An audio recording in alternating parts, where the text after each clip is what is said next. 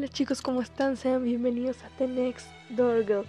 Y hoy quiero hablar algo que me tiene muy emocionada y a la vez muy inquieta, porque es algo que es muy típico de mi país y es México, que son las telenovelas.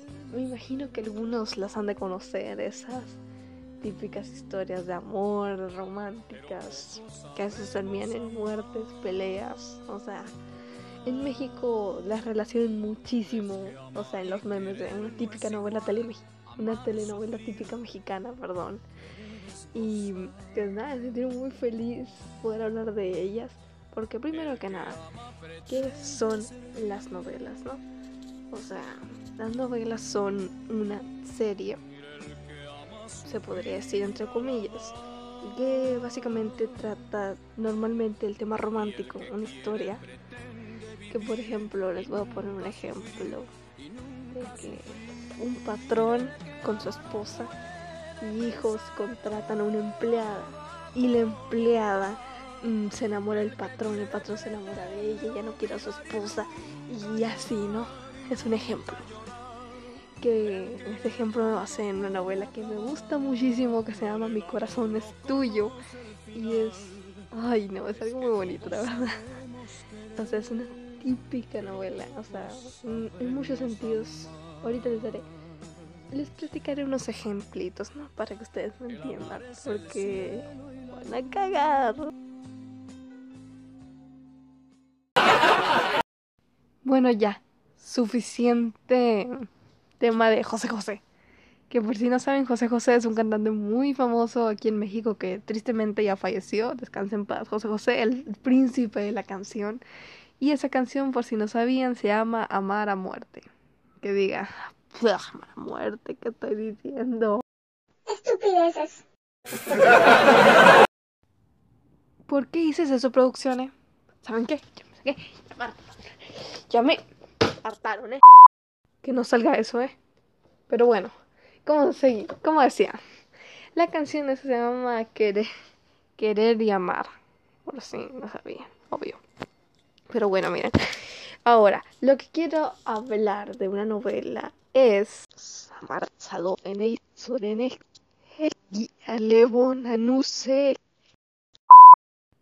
Perdónenme, perdónenme, sé que ustedes no hablan ese tipo de lenguas que hablo yo.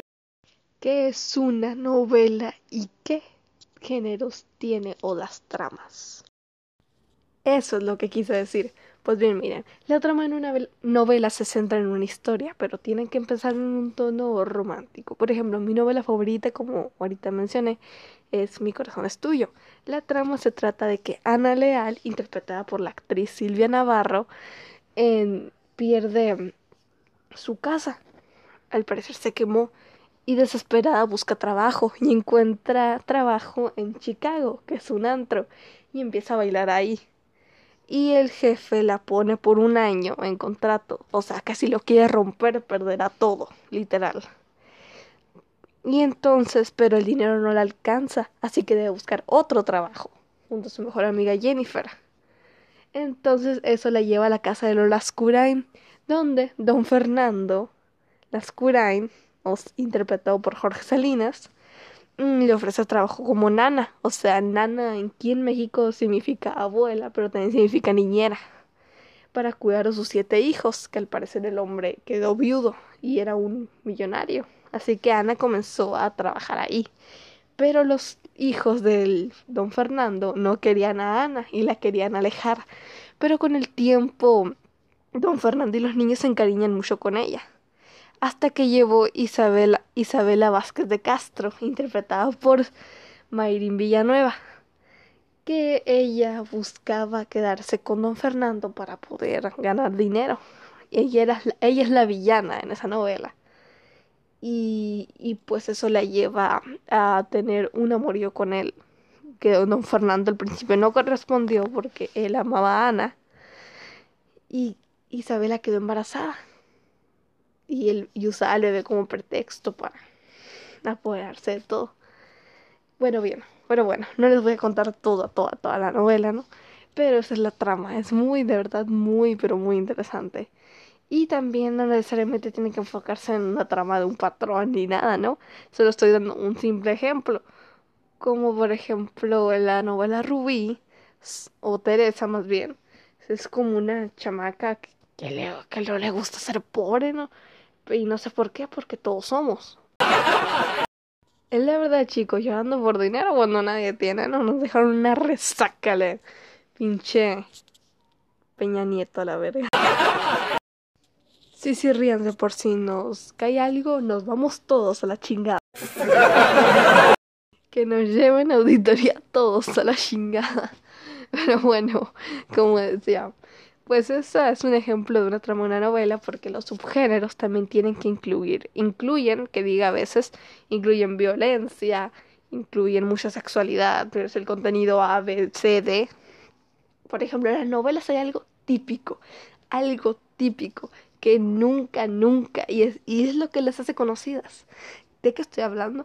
De las cachetadas. O putazos, peleas, como lo quieren llamar. Y es que sí, o sea, es que no podemos ver a la protagonista pelearse con alguien que le dan un bufetadón que te le hasta el alma, o sea, es algo típico. Los golpes, eso sí, por ejemplo, ahorita que estoy nombrando eso típico de los golpes, también es típico que haya un villano, ¿no? En varias tenemos como por ejemplo Mañana es para siempre, la actriz Silvia Navarro, que es muy conocida aquí en México por interpretar novelas, interpretó una villana. En La Mayrin Villanueva, en Mi corazón es tuyo, interpretó una villana. El Jorge Salinas en una fuego que se llama Fuego, Fuego Ardiente, interpretó un villano, o sea. Y los villanos siempre, pero siempre, tienen que tener una muerte o un final trágico.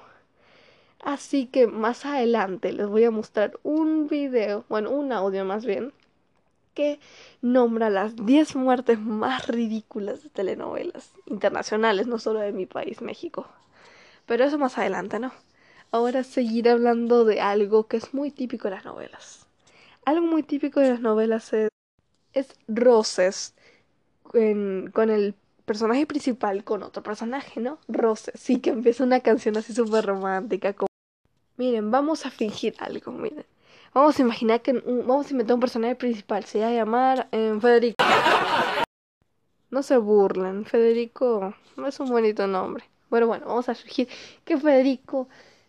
Y ahora inventamos un personaje principal que es una mujer mmm, que se llame Josefina.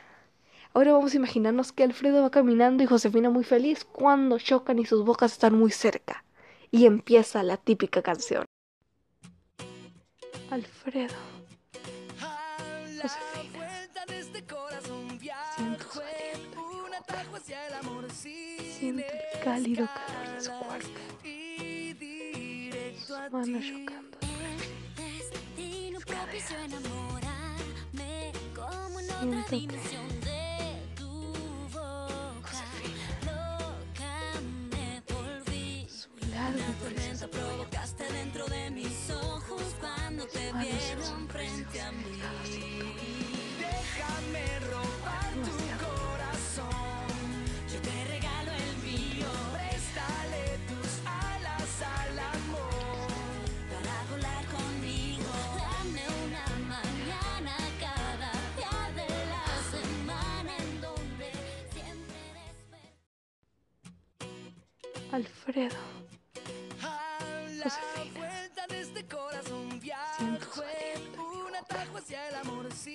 Siente el cálido calor de su cuerpo. Sus manos chocando. Siento que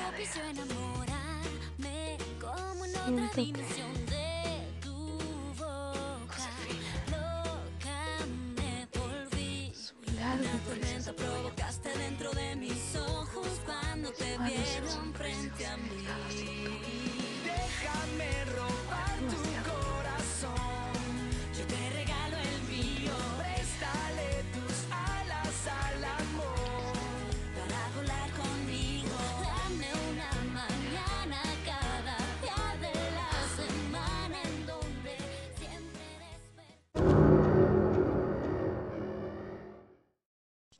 Wow, amigo, o sea. Ven, les digo que ese es un ejemplo claro de un rosa en una novela y no puede faltar, ¿eh? Puede. Pero bueno, ya. Ya que les expliqué más bien, ahora les quiero mostrar lo que prometí, que son las 10 muertes más, pero más ridículas de una novela, de verdad. O sea, el que, los guionistas que estaban pensando en eso. Y el mismo público les dice, pero bueno, aquí les dejo el audio. Ay, no puedo sacar los dedos. Ahora sí.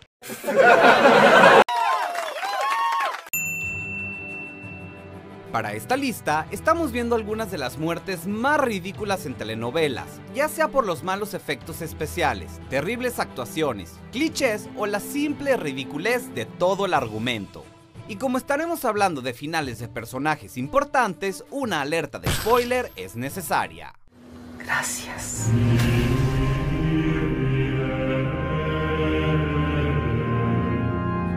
Número 10. La muerte de Sonia. Ruby. ¿Cuántas cosas destruyó Rubí?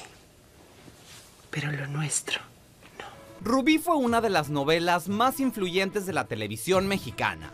Basada en la historia de una ambiciosa joven que busca escalar socialmente, fue estrenada en 2004 y nos regaló varias joyas ridículas como esta. ¿No entiendes que te quiero fuera de mi vida y de mi casa? ¡Tú eres la que se está metiendo en En una escena incomprensible, Sonia es víctima del agrietamiento de un puente de vidrio, porque claro, es súper buena idea construir un puente de vidrio en una casa. El director, además, creyó buena idea poner a la madre de Alejandro paseando y saludando para mostrarse como testigo. Una muerte fácil a manos del director y guionista más perezosos de la historia.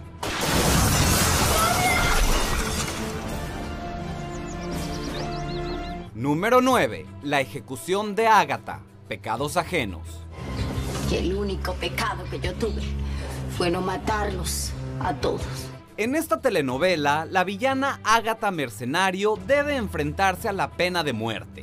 La ejecución, que transcurre en la única prisión del mundo que permite a los reos usar trajes de noche y maquillaje, no solo cuenta con un sofisticado sistema de inyección letal, sino con un potente micrófono que transmite los últimos deseos de los condenados a través del vidrio de protección.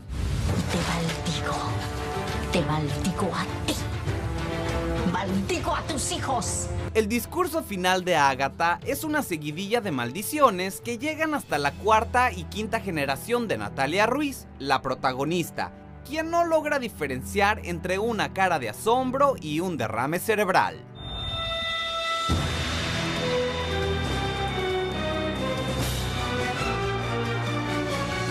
Número 8. El suicidio de Alejandra, cuando llega el amor. La malvada antagonista de Cuando llega el amor decide caracterizar a un elefante, o al menos eso es lo que creyó el sonidista.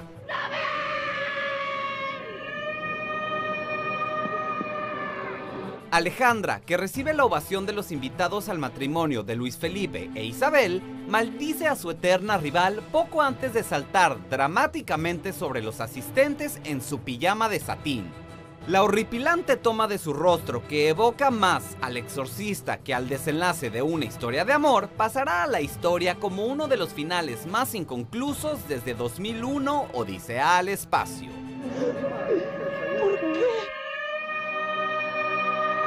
Número 7. El suicidio de Carmina. Abismo de pasión. Tu vida terminó. ¿No estás tan segura, Alfonsina? Hay novelas que nos advierten desde un principio que nada terminará bien. Este es el caso de Abismo de Pasión.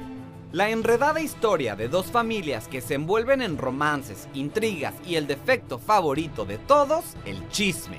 Pero no todo puede ser intriga y la ridiculez toma su lugar. A, tu padre. En la escena final de Carmina, Elisa le visita en el hospital donde se encuentra gravemente herida. Ella finalmente le confiesa el origen de su odio, además del asesinato de su padre, lo que remueve su conciencia a tal punto que instantes después se clava unas tijeras y se despide con un intenso y terminal beatbox en lo que parece una escena sacada del exorcista.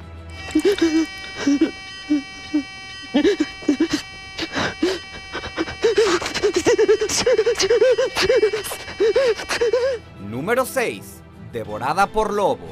Amores verdaderos. Esta telenovela nos regaló esta joya del gore mexicano. La malvada Kendra Ferretti, que se encuentra perdida y herida en el bosque, se refugia entre algunas rocas para pasar la noche. Lo que ella no sabe es que ese lugar es el hogar de una familia de lobos muy creyentes a quien la Nochebuena les llegó pronto. El cuerpo destrozado del antagonista es encontrado horas después y su desdichado final ratificado.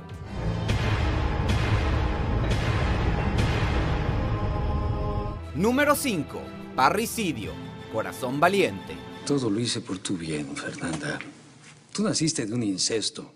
Tu hija no tenía por qué nacer. A Fernanda del Castillo, el rencor por su padre le lleva a hacer cosas increíbles. Tanto así que su venganza espeluznante y ridícula supera cualquier expectativa. Tras aplicarle un sedante e inmovilizarlo, decide sacarle el corazón con una motosierra. El corazón, que aparentemente sigue palpitando, le servirá de aperitivo, porque sí, no contenta también lo sazona y se lo come. Con una capa vampiresca, una copa de vino y la compañía de su amante, la cena romántica nos dejará con el corazón en la mano. Es el corazón de mi papá.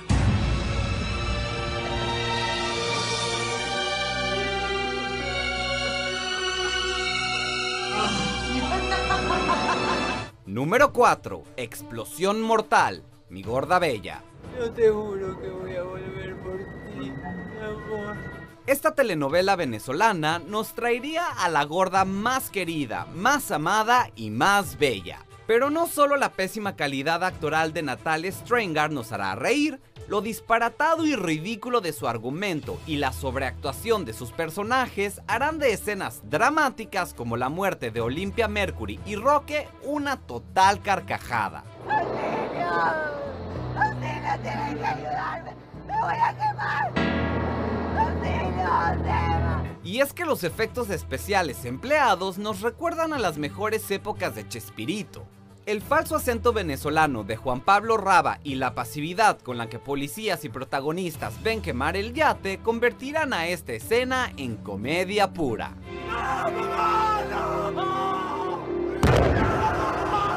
Número 3. La muerte de Blancanieves. Amarte es mi pecado. La historia original de Blancanieves termina con un apuesto príncipe besando y rescatando a su amada. Pero pues hubieras escogido otro disfraz, ¿no? Porque de veras para ir de bruja no necesitabas disfrazarte. Pero en esta libre y vengativa versión de Amarte es mi pecado, la despreciable Alejandra será quien devore la manzana y Casilda, la bruja que ha sido manipulada para entregarle la fruta envenenada, tendrá que asumir que su verdadera madre es Blancanieves. Qué raro es el destino, ¿verdad? Tu propia hija te dio la manzana envenenada. Esto sin duda alguna es lo que sucede cuando tomas un cuento alemán y se lo das a interpretar a un guionista de Televisa. Maldita por lo que te quede de vida. Por haber asesinado a tu propia madre.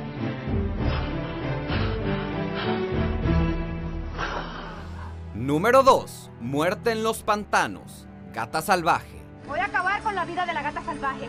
Y lo voy a hacer delante de todos ustedes. Gata Salvaje dejó en claro que no sería la excepción a la hora de matar tontamente a sus personajes, regalándonos una de las muertes más ridículas en este top. Eva Granado se roba a la hija de Rosaura y la cita en los pantanos de Miami para devolvérsela. El plan de Eva de matarlas a ambas falla y termina en una persecución en aerodeslizador.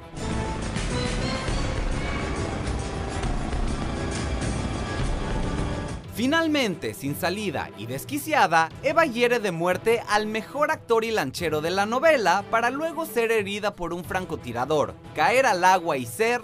um, mejor dejamos que tú lo veas.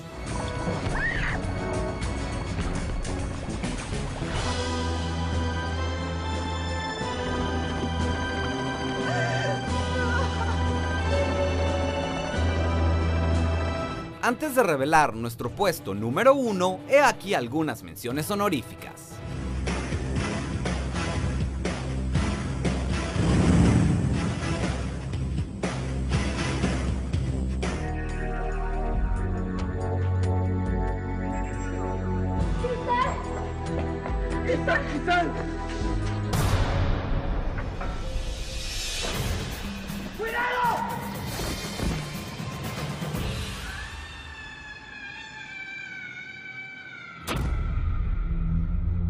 Número 1.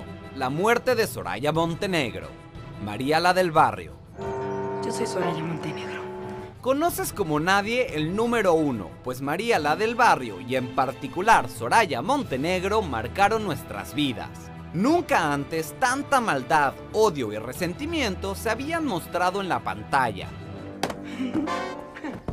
Y es que Soraya era tan malvada que debió morir dos veces. Primero, tras su caída desde la ventana de un edificio en donde siempre nos preguntaremos cómo es que Soraya consiguió bíceps, vellos en los brazos y medir más de 1,80 centímetros. Y luego, tras tener en cautiverio a la marginal, termina rodeada por la policía e incendiándolo todo, incluso a ella misma. Sí, porque la única capaz de acabar con Soraya Montenegro es Soraya Montenegro. Sin palabras, señores. Sin palabras.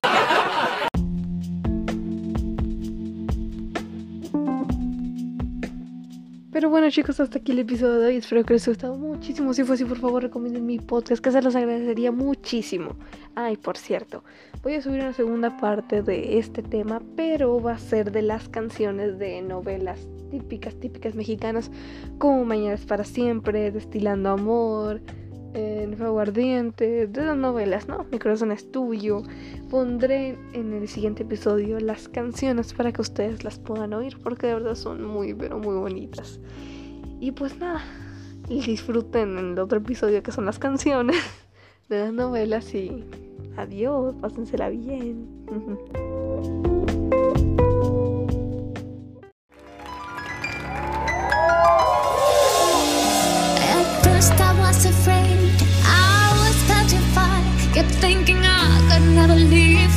you by my side. But then I spent so many nights thinking how you did me wrong, and I grew strong. And I learned how